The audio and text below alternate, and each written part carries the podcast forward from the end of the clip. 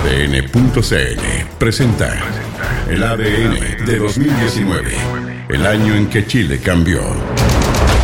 Marzo.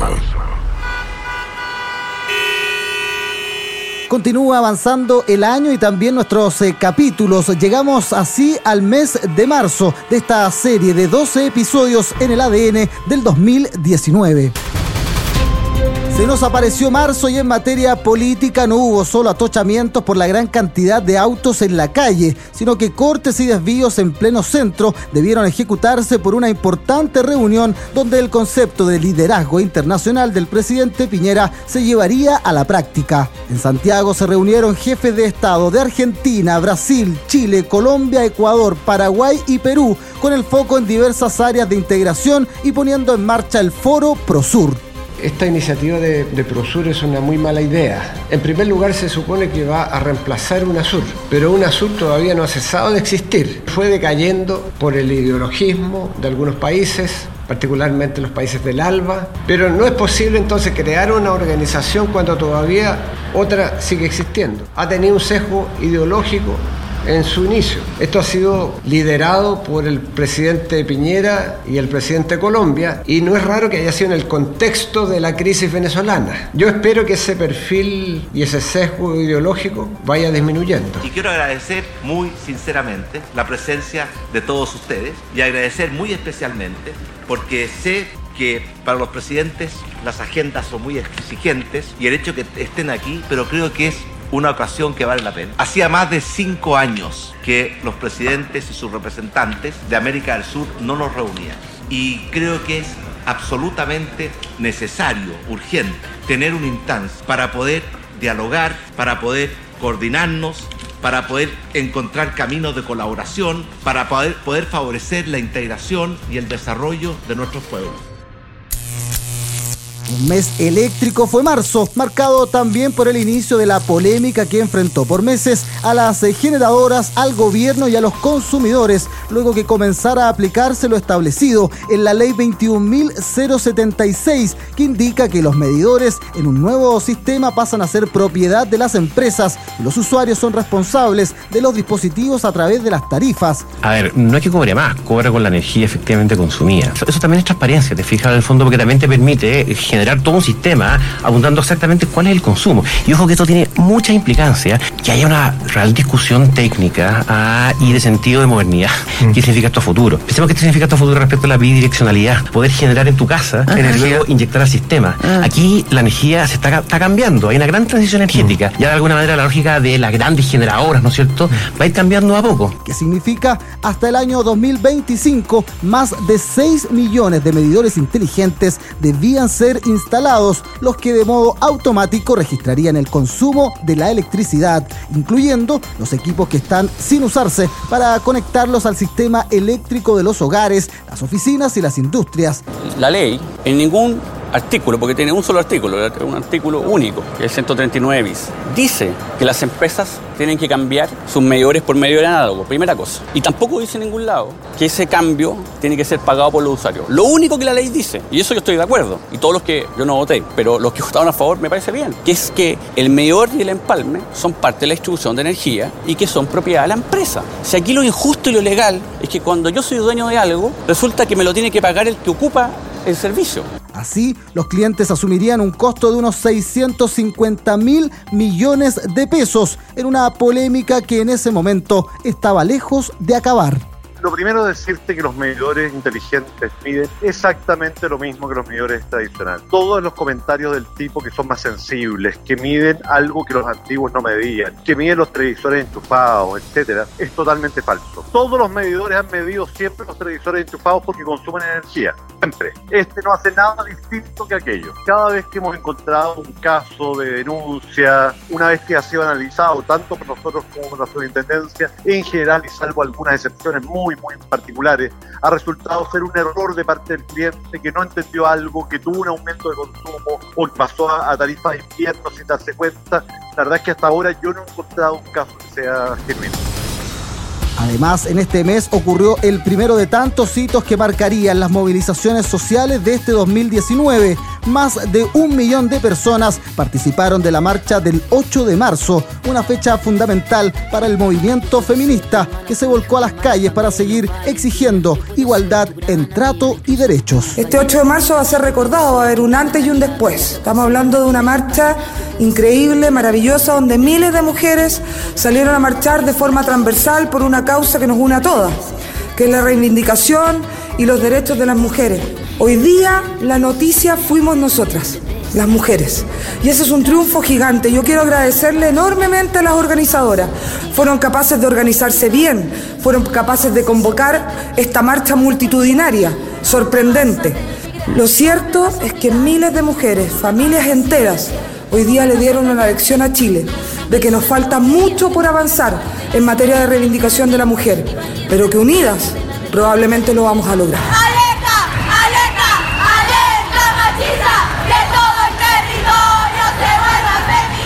Considero que es un buen día para conmemorar lo que estamos transmitiendo hace muchos años. Soy una mujer mayor y desde que me integré a esto de la emancipación, no solamente de la mujer, creo que de todos los trabajadores, en la búsqueda de un mundo mejor más justo, más solidario, más humano. En verdad nosotros estamos acá porque queremos que el Lucas el día de mañana también tenga la oportunidad de vivir plenamente el feminismo.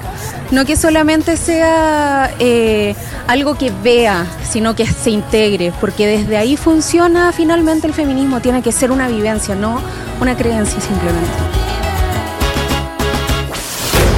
En el deporte. Se nos apareció marzo y vaya que se le apareció a Universidad de Chile, que entró a la época de clases reprobando en todas sus materias. Ya se había quedado sin Copa Libertadores, eliminado por Melgar, y a poco andar se quedó también sin entrenador.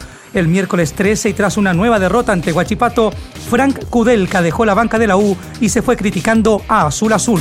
No existe el proyecto, no existe el proyecto, se actúa por emociones y fundamentalmente se actúa muchas veces por por miedo. Y a Rey Muerto, Rey Puesto pasaron solo horas para que la U anunciara el reemplazante de Kudelka, el uruguayo Alfredo Arias, quien mintió de entrada diciendo que viajó apenas pudo, aunque ya llevaba días en Chile y negociando. Además, reaccionó enojado.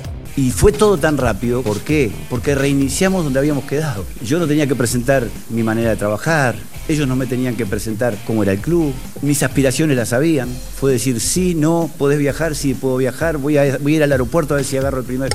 Y así fue. Pero te estaba viendo las escenas. Solo decir una cosa. ¿Viste las escenas que estabas pasando? Era las 11 de la noche cuando llegué. Sí. Hay tres vuelos directos, dos horas de, tardanza. ¿A qué hora renunció Kudelka? 11 de la noche. Recién acaba de decir que yo dos horas después ya empezamos mal. El torneo nacional supo del clásico entre Colo Colo y la UC que pasó por caja en el Monumental y ganó 3 a 2 en un duelo que incluso tuvo a los cruzados goleando 3 a 0 con goles del Chapa fue en salida y dos del Sacha Sáez.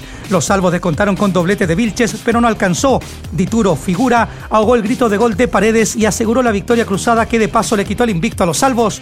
Claro, triunfo para Gustavo Quinteros. Católica fue superior en todo, en todo momento, hizo tres goles, podía haber hecho dos o tres goles más. La UC también tuvo Copa Libertadores por el grupo H, partió con una dura goleada 4-1 con Libertad en el Nicolás Leos, una pesadilla para los dirigidos por Quinteros. Pero a mediados de mes el campeón chileno se rehizo ganándole 2-1 a Rosario Central en San Carlos. Luciano Agüed en los descuentos puso el gol definitivo y el desahogo que así narró por ADN Alberto López. Vamos Agüed. Agüed y la ilusión. Agüed autoriza el árbitro. Agüed tiró.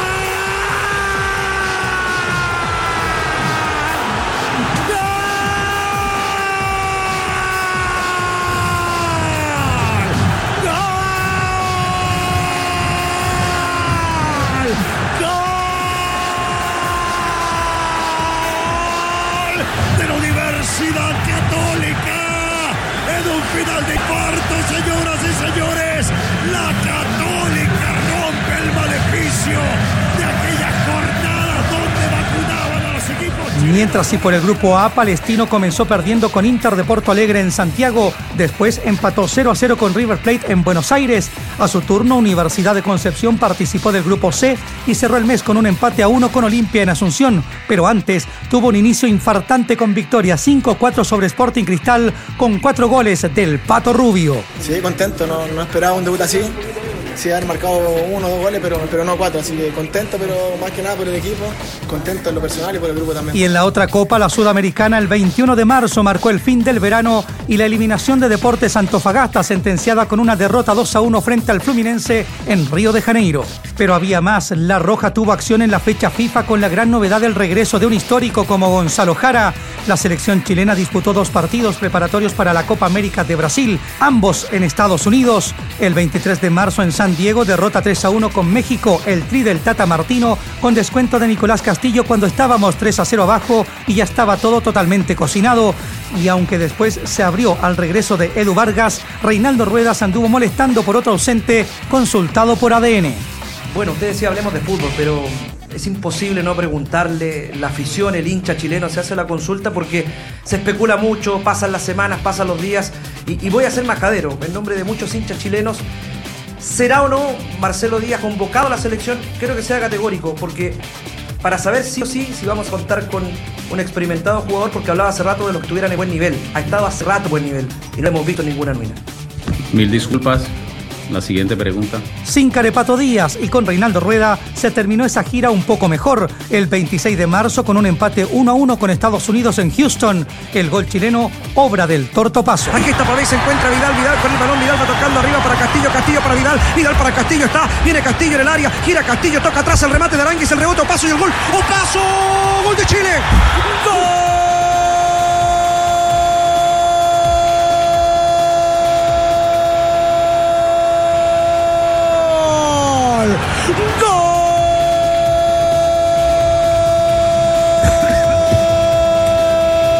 Chileno. Aparece el conconino Óscar Opaso Lara con dedicación y todo. Futuro hijo en camino. Y la pelota que infla los cordeles de Estados Unidos. Apareció el torta. Tenía ganas de aportar a la selección. Había estado en el proceso anterior también. Y no, no, me, había tocado la, no me había tocado participar mucho.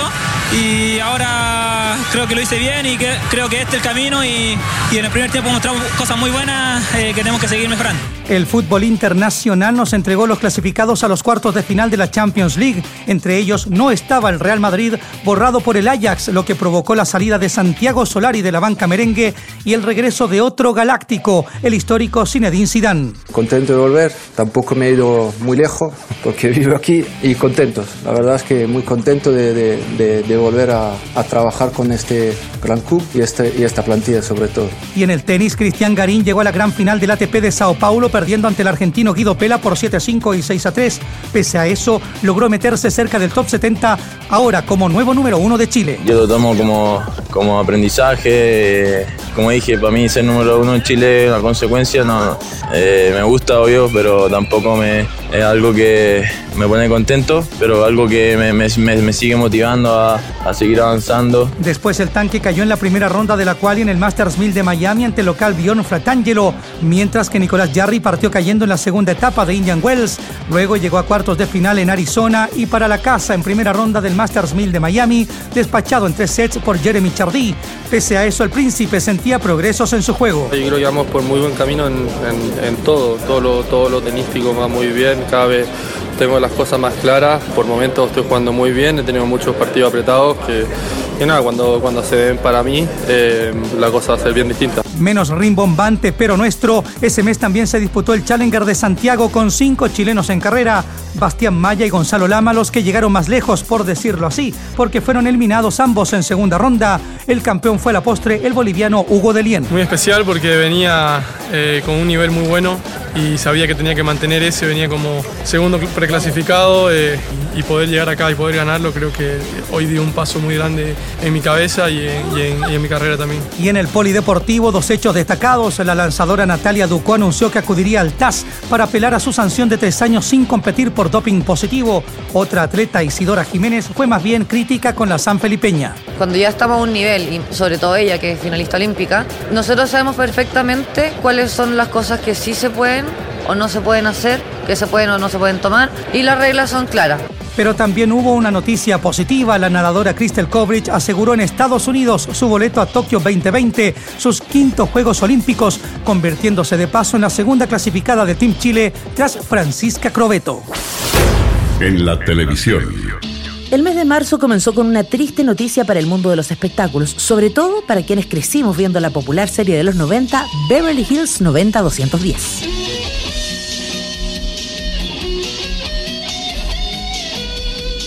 El actor Luke Perry, reconocido por su rol como Dylan en la recordada producción, murió el 4 de marzo producto de un derrame cerebral a los 52 años. Lo más triste es que el 2019 sería el año del reencuentro del elenco original de la serie para deleite de sus seguidores. Finalmente, en agosto de 2019, se reunieron los ex Beverly Hills, no solo para homenajear a Luke Perry, sino también para compartir seis capítulos de una realización que contó qué es de sus vidas tras el paso de los años. Los grandes estrenos del cine también empezaron a llenar las carteleras a partir del mes de marzo y el gran primer estreno para la taquilla mundial sería Capitana Marvel. Y tú eres una Kree, una raza de nobles guerreros. Héroes. Nobles héroes guerreros. La llegada a los cines de la versión femenina del popular superhéroe de Marvel generó expectación, aunque luego fue la crítica bastante dispar. Las recaudaciones funcionaron, pero la mayoría quedó a la espera de algo más. Algo similar que ocurrió unas semanas después con el reestreno de Dumbo.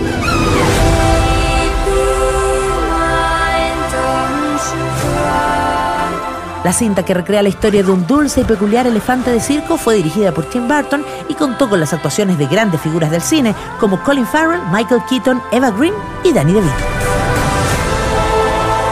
Tus hijos necesitan que confíes en ellos.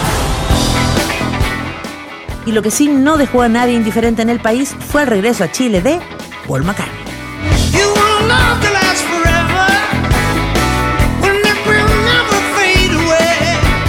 El reencuentro del ex Beatle con la fanaticada chilena se vivió el 20 de marzo con un concurrido estadio nacional que fue testigo de un recorrido musical hecho por el artista acorde a las distintas etapas de su carrera. En medio de un inolvidable show hubo un particular momento que quedó grabado en la memoria de todos. Like everybody to say hello to El Presidente.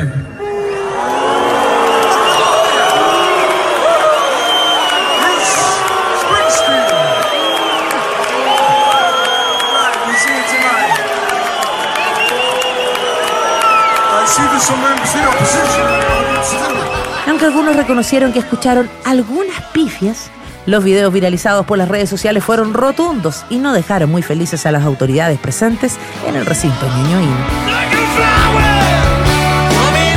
Y si de clásicos de la música se trata, tras décadas de espera finalmente llegó a Chile The Jacksons. La que fuera la primera boy band de la historia, sin Michael Jackson por supuesto, y tampoco con todos los hermanos sobre el escenario por una baja de Germain a último minuto, logró cautivar de todas formas al público que llegó a disfrutar de su música al histórico Teatro Caupolicán, un arribo que coincidió con el mes de estreno de Living Neverland, un controvertido documental de HBO que revela testimonios de tres adultos que denuncian abusos en su infancia por parte del desaparecido rey del pop y que generó repercusiones e investigaciones paralelas respecto a la historia del músico. Cerrando el mes de marzo, se llevó a cabo uno de los eventos más populares y que por noveno año consecutivo se instala en Chile, el festival Lollapalooza. Un accidentado show de Lenny Kravitz, rotundas presentaciones de Kendrick Lamar, Arctic Monkeys, 21 Pilots, Steve Aoki, entre otros cabezas de cartel, destacaron en un evento que durante tres jornadas reunió a miles de personas en el Parque O'Higgins. La citada musical que desde el mediodía pasea a grandes figuras y a otras más emergentes de la música por sus distintos escenarios, tuvo puntos altos con las presentaciones de la española Rosalía, considerada el gran fenómeno de la música mundial de este 2019, y a nivel local con Paloma Mami, quien con solo cuatro canciones en su repertorio repletó el escenario en que se presentaba y donde muchos se quedaron con las ganas, porque simplemente ya no entraba nadie más. Otras figuras que brillaron en el festival fueron Caetano Veloso y sus hijos, Greta Van Fleet, Juanes, Saint Vincent, C.G. Marley, Sam Smith, Vicentico y los chilenos Ana Tijoux, Pillane, Francisca Valenzuela, Joe Vasconcelos, los fiscales ad hoc, Américo, Jepe, entre muchos otros. La décima edición del popular evento ya está agendada entre el 28 y el 30 de marzo de 2020. Y fue un 30 de marzo, pero del año 1939, cuando DC Comics fue testigo del nacimiento de uno de los superhéroes más populares y queridos para los fanáticos, Batman.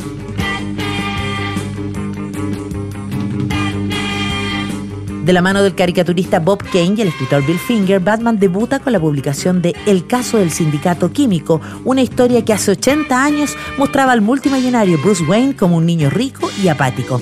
Con el paso del tiempo no solo se definió de mejor forma la personalidad e historia del protagonista, también se sumó luego su inseparable, aunque a veces controvertido, compañero, Robin.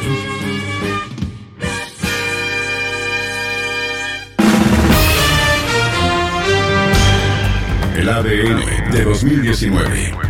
El año en que Chile cambió.